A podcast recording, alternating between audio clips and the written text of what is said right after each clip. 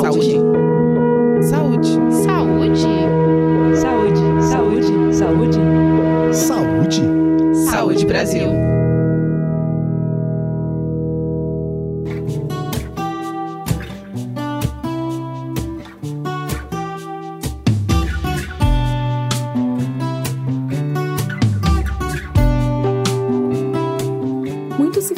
Dos impactos relacionados à obesidade na saúde das pessoas, que tem a ver com o surgimento de hipertensão, diabetes e outras doenças crônicas. Mas a obesidade também pode interferir na qualidade de vida dessas pessoas, na sua saúde mental e nas relações sociais. Para conversar sobre esses impactos, hoje a gente convida a Poliana Cardoso Martins, que é professora do curso de nutrição e do mestrado em saúde coletiva da Universidade Federal da Bahia. Seja bem-vinda ao podcast do Saúde Brasil, Poliana. Oi, Fábia. Muito obrigada pelo convite, né? Agradeço enormemente ao Ministério da Saúde por nos dar essa oportunidade de dialogar sobre a obesidade, sobre os múltiplos impactos na vida da pessoa com sobrepeso e obesidade. Acho que vai ser um prazer a gente poder bater um papo agora. Pessoas com obesidade podem apresentar dificuldade de mobilidade, dores articulares, problemas de pele, dificuldade para respirar, entre outras questões.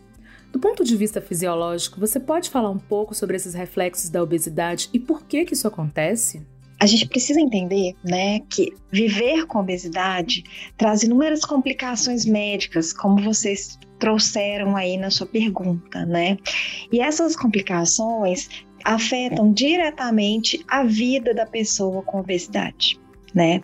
Mas, para mim, né, o pior do que essas complicações médicas que as evidências científicas nos relatam e que a gente vem discutindo sobre isso há anos e anos, a gente precisa entender é que diariamente essas pessoas elas vivem, né, relações, é, elas sofrem diariamente com preconceito e a discriminação. E a gente precisa entender um pouquinho do panorama da obesidade no mundo. Nos últimos 40 anos, a prevalência de obesidade quase triplicou e ela é responsável por milhões de mortes prematuras em todo o mundo. E aí as pessoas que vivem com obesidade, elas são percebidas, né, por grande parte da nossa sociedade sem nenhuma evidência científica como preguiçosas, gulosas, sem força de vontade e autodisciplina, e sofrem de discriminação frequentemente no ambiente de trabalho, na escola e pelos profissionais de saúde como vimos, né, é, essas, essa pressão social que as pessoas sofrem trazem consequências diretas às suas vidas. E aí a gente precisa de pensar em como reduzir o impacto dessas consequências na vida da pessoa como a obesidade. A sociedade, de maneira geral, ela entende que a obesidade é uma escolha. Né? E que pode ser revertida numa lógica simples de fechar a boca e aumentar a prática de atividade física. E o que a gente vê na realidade é que as coisas não são bem assim, né?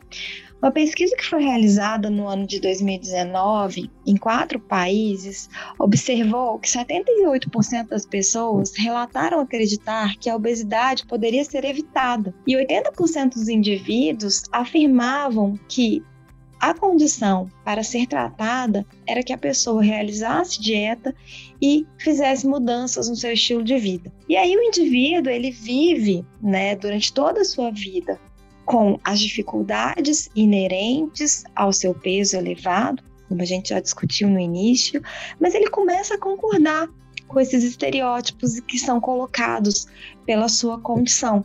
E aí a gente começa a adotar visões, visões negativas sobre si e sobre a sua saúde. Poliana, esse preconceito leva à rejeição social e a um tratamento e julgamento injusto da pessoa com obesidade. Quais são as repercussões e como é possível reduzir esse estigma do peso na sociedade?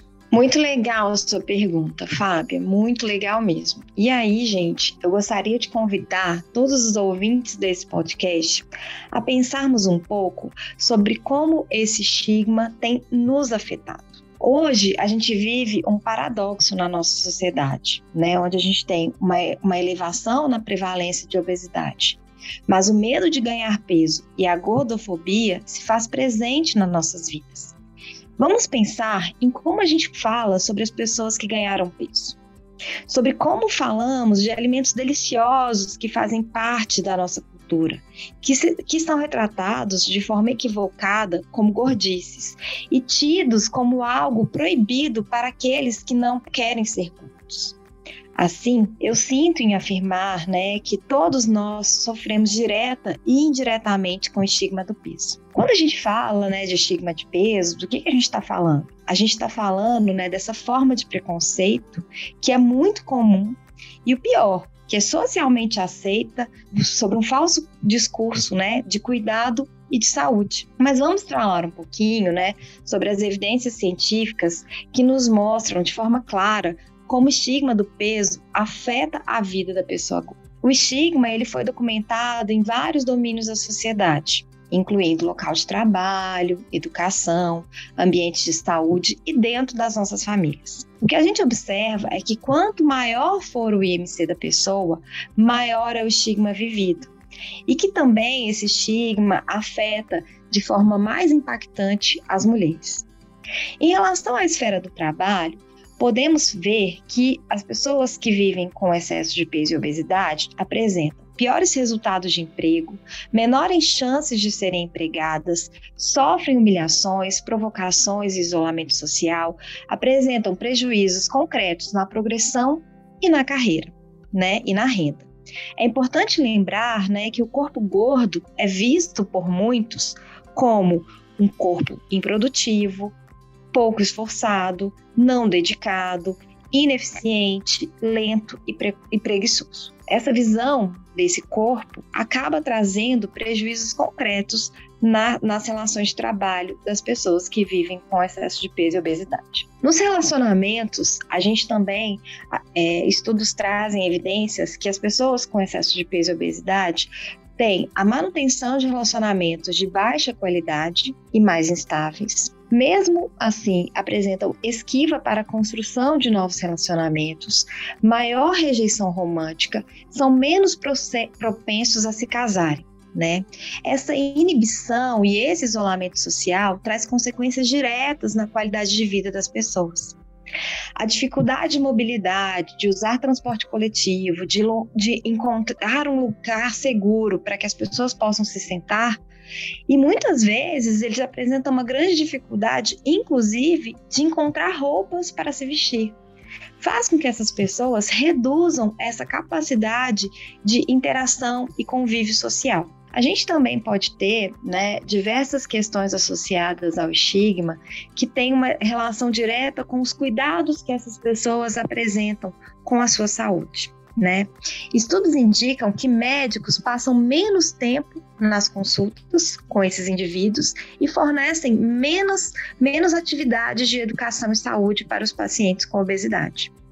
Esses pacientes eles apresentam menores resultados no tratamento, né, os, os, pacientes que relataram ter sofrido estigma durante o tratamento médico, eles apresentam menores resultados no tratamento e têm mais chances de evitar cu futuros cuidados em saúde. O que a gente observa é que pessoas com obesidade têm atrasos na detecção de doenças, como, por exemplo, o câncer de mama, o câncer de colo de útero e colo retal. A gente também observa que os estabelecimentos de saúde são inadequados para acolher o paciente com obesidade. Né? Os equipamentos presentes nesses estabelecimentos não conseguem realizar ações de cuidado, não permitem que o profissional realize ações de cuidado a esses pacientes. Bom, como consequência disso, a gente vai ter uma baixa autoestima, pior bem-estar psicológico nos domínios de qualidade de vida e satisfação com a vida, mais baixos níveis de, de autocuidado,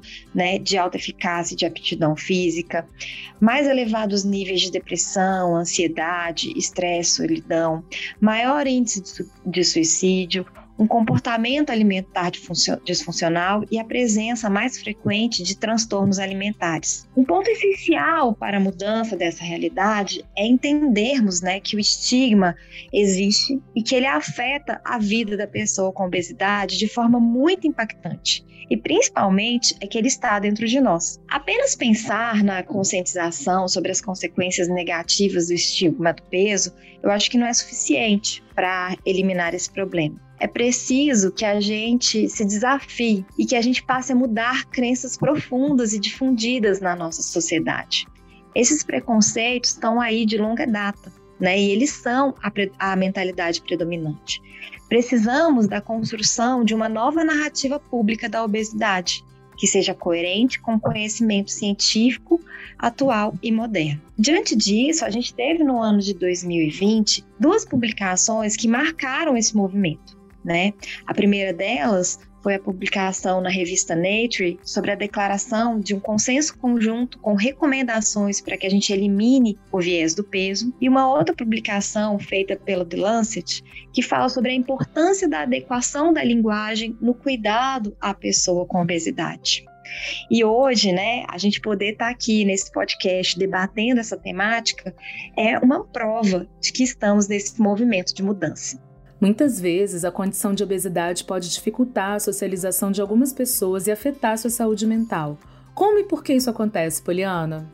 Ótimo, né? Acabou que falar de estigma não tem como a gente falar sobre essas reverberações que eles trazem na saúde e especialmente na saúde mental das pessoas, né? Mas a gente pode é, discutir um pouquinho mais sobre isso.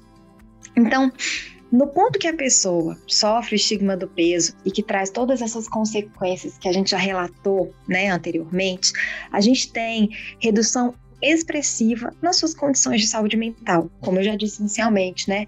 Maiores, maiores indicadores de depressão, ansiedade, estresse e tantas outras questões. Esta, é, essas reduções na saúde mental desses indivíduos acaba elevando o comportamento do comer emocional. E também a gente tem essa redução do autocuidado e da busca por cuidar de si, né? E aí, consequentemente, a gente tem o que? O ganho do peso. E quanto mais peso essa pessoa ganha, mais ela se distancia desse padrão de peso corporal que é colocado socialmente. Né? Então a gente tem um padrão de peso colocado socialmente. Quanto mais peso eu ganho, mais eu me distancio e, consequentemente, maior é o estigma que eu sofro. E aí a gente tem esse ciclo. Né? Esse ciclo da obesidade baseada no estigma do peso e que cada vez mais o caminho da pessoa é deixar de se cuidar e acabar ganhando mais peso. Então é importante que a gente é, repense sobre, sobre o peso que o estigma tem né, nessa, nessa reverberação da obesidade. Poliana, sobre crianças e adolescentes, como que a obesidade afeta esses grupos, diferente dos adultos?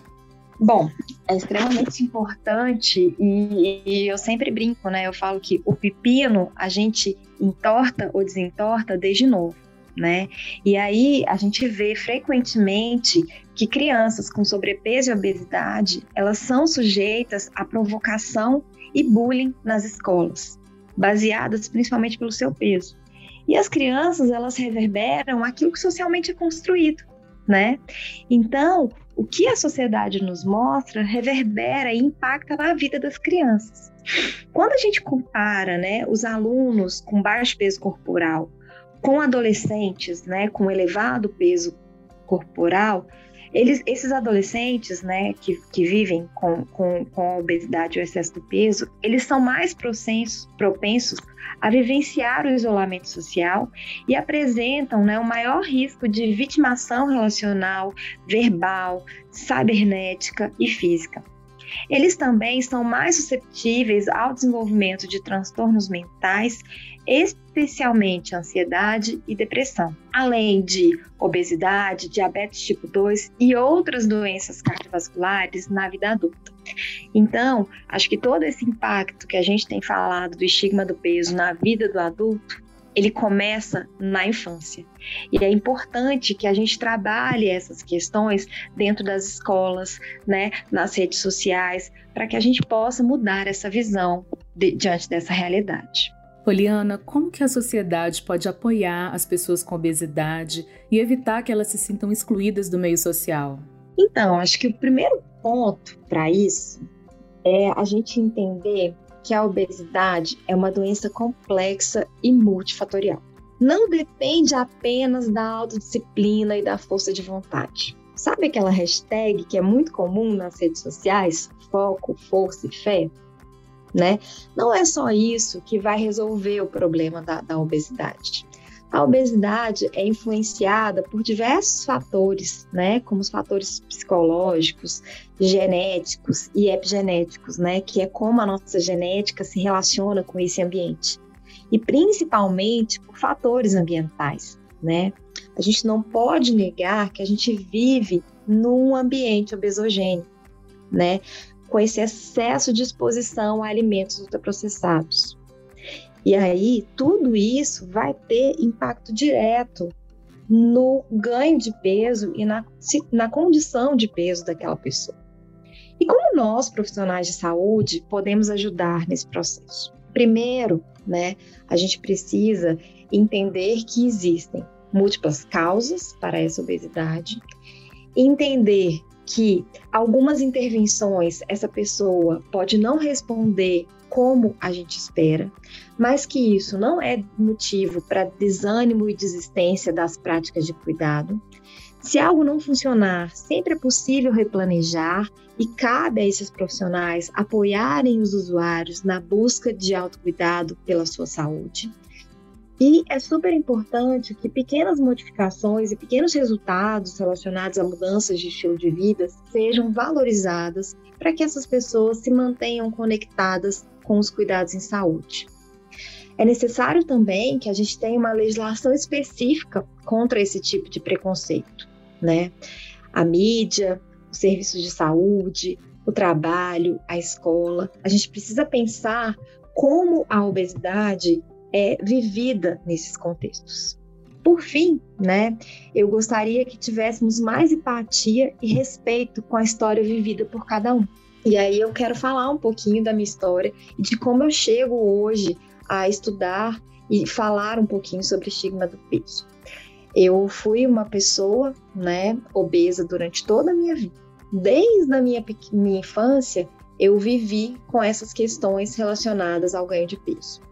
E talvez isso tenha me levado, entre tantas coisas, a fazer nutrição, né? Porque eu acreditava que se eu fizesse nutrição, eu conseguiria resolver o meu problema. Durante toda a minha formação e vida profissional, eu sempre achei um pouco estranha nesse contexto, né? Eu evitava discutir sobre a obesidade, a obesidade não era algo frequente dentro da minha vida acadêmica. Acho que eu fugia, né? Fugia da vergonha, porque eu acreditava que eu não tinha o foco, a força e a fé para conseguir resolver o meu problema, né? E ao, no momento que eu começo a estudar uma nutrição mais empática, uma nutrição que respeita a história vivida por cada um, eu começo a entender que estava tudo bem, que eu poderia me aproximar dessa temática. E hoje me sinto muito feliz de poder estar aqui falando sobre isso, né? É, me emociono diante dessa realidade, eu acho que o Ministério da Saúde reconhecer a importância da gente discutir o estigma acalma o meu coração e vejo que a gente pode sim trazer dignidade e respeito ao cuidado de todos. É isso, muito obrigada pelo convite. Que depoimento bonito, emocionante e encorajador. Hoje a gente conversou com a Poliana Cardoso Martins, que é professora do curso de nutrição e do mestrado em saúde coletiva da Universidade Federal da Bahia. Poliana, você quer deixar uma mensagem final para os nossos ouvintes? É isso, gente. É, tô, tô um pouco emocionada, né? Porque eu acho que falar da gente, a gente se expõe, mas ao mesmo tempo eu acho importante, né? Que as pessoas tenham empatia com as nossas histórias. E como eu gostaria de não ter vivido o estigma em tantos momentos da minha vida. E como eu reconheço que esse estigma está dentro de mim.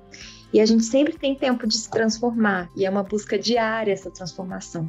Eu espero que a gente consiga construir um mundo mais empático, né? E estou muito agradecida de fato pelo convite. Obrigada aí pela, pela, por essa oportunidade de falar sobre essa temática tão importante. E você que nos ouve, lembre-se, um ambiente obesogênico tem importância central no desenvolvimento da obesidade. Por isso, prevenir a obesidade é um papel de toda a sociedade e não apenas de quem vive com essa condição. Para saber mais sobre como ter uma vida mais saudável, acesse o nosso site. A gente se encontra no próximo episódio do podcast Saúde Brasil.